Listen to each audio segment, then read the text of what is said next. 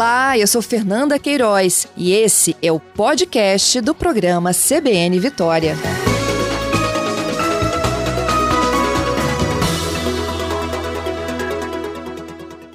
Um fato curiosíssimo hoje, gente. Um caminhão com 31 turistas de Minas Gerais. Esses turistas estavam no baú desse caminhão. Esse caminhão foi flagrado na 262 durante uma blitz da Polícia Rodoviária Federal. Os passageiros, eles informaram que saíram de Belo Horizonte com destino a Piuma e eles vinham passar as festas de fim de ano. Quem está conosco na ponta da linha é o chefe da comunicação social da Polícia Rodoviária Federal, o inspetor Willis Lira, que nos dá detalhes sobre este episódio. Lira, bom dia. Bom dia, Fernanda. Bom dia a todos os ouvintes da CBN. Lira, em que condições estavam essas pessoas? E totalmente irregular, não é mesmo? A situação desse motorista e desse caminhão? Uma situação irregular, insegura, eu diria até criminosa, fazer um transporte nesse, nessas condições. Os passageiros deitados no assoalho de um baú de um caminhão num deslocamento por uma via que nós sabemos, é, com curvas, aclives, declives, de Belo Horizonte até Piúma, que era o destino desses, desses passageiros. Estavam deitados, é, alguns em colchões, outros sob cobertores, com almofadas, em situação irregular ao extremo para o transporte de passageiros. E lá, Lira, tinham homens, mulheres, crianças, até portadores de necessidades especiais? Idosos, portadores de necessidades, crianças no colo, bebês, né? Era assim uma situação que chocou os nossos policiais.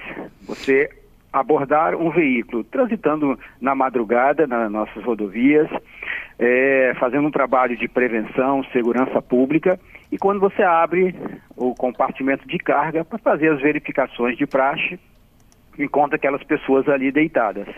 Então é, de certa forma, um susto e é também um, um motivo de maior cuidado e ampliação do nosso trabalho. Você, nós focamos em segurança, focamos na fluidez, eh, mas temos que pensar também no cidadão. Nosso trabalho ele é de dar para dar melhores condições àqueles que transitam por nossas rodovias. Hum. Isso foi na altura de, de Brejetuba, né? A abordagem foi em Brejetuba, próximo à unidade da polícia, uhum. é, na madrugada, né, nessa madrugada.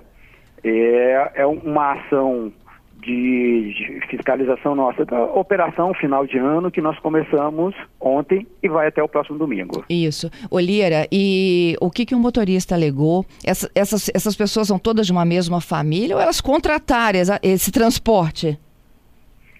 É, eles são de uma família, incluindo ali amigos, mas são considerados todos de, um, de uma família, 31 pessoas. Eles é, combinaram com o motorista para fazer esse transporte até o seu destino. Meu eles Deus. não informaram quanto que eles pagaram para esse transporte, mas só disseram que eram conhecidos e resolveram fazer essa viagem, curtir o litoral do Espírito Santo. E como é que foi depois da abordagem os, os procedimentos? Eles tiveram, lógico, né, que deixar o baú. O sim, caminhão foi apreendido. Foram, sim, eles foram retirados, né, do local, levados até a nossa unidade, até o posto da Polícia Rodoviária Federal. É, nós acionamos, Fernanda, um, um veículo, um, uma empresa de transporte regular de passageiros, aquela que nos atendeu de madrugada, né? e ela destinou um ônibus até Brejetuba para fazer o transporte. Quando nós abordamos um veículo de transporte de passageiro em condição irregular, nós fazemos a verificação de onde foi essa abordagem e analisamos o que é mais próximo, a origem ou o destino.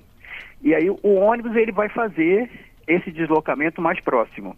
Como não foi abordado em Brejetuba e o destino dele, deles era Piúma, o ônibus então seguiu de Brejetuba para Piúma, levando os passageiros. O uhum. caminhão, ele, o caminhão fica retido na Polícia Rodoviária Federal. O proprietário, ele é responsável por esse transporte é, é, regular que nós adotamos. O proprietário vai ter que pagar pelo transporte. O condutor, por sua vez, um homem de 48 anos, ele foi autuado com base no CTB e, além disso, responde a um processo criminal. E essas, é, é, essas famílias, amigos, parentes, enfim, chega, foram para Piuma, neste ônibus que vocês contrataram, mas que agora eles terão que arcar com essas despesas. Esse, o, a responsabilidade pela despesa é do condutor e do proprietário do caminhão. Eles foram encaminhados para o destino, que é Piuma. Entendido. Lira, meu Deus, que absurdo, né? Um, um absurdo é tratar com desprezo a segurança daqueles que estavam ali, a vida das pessoas. É, é uma rodovia que nós sabemos dos riscos, temos históricos de acidentes e poderia ser uma tragédia se não é, cuidarmos da segurança como nós temos feito aqui no Espírito Santo. Isso.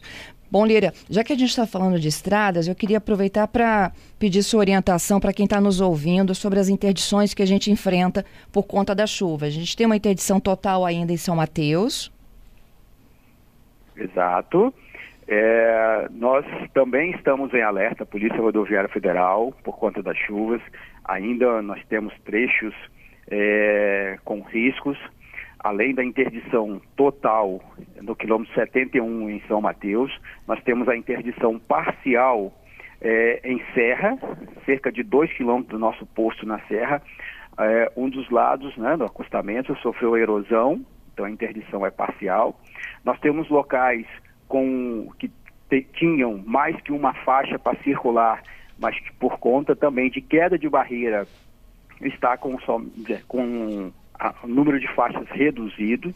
Então, há necessidade de cuidado em todo deslocamento das nossas rodovias federais. Uh, os, os riscos de novas erosões permanecem, então nós precisamos que o condutor faça o seu deslocamento atento. Começou a chuva, para no local seguro, aguarda a chuva diminuir para depois seguir viagem.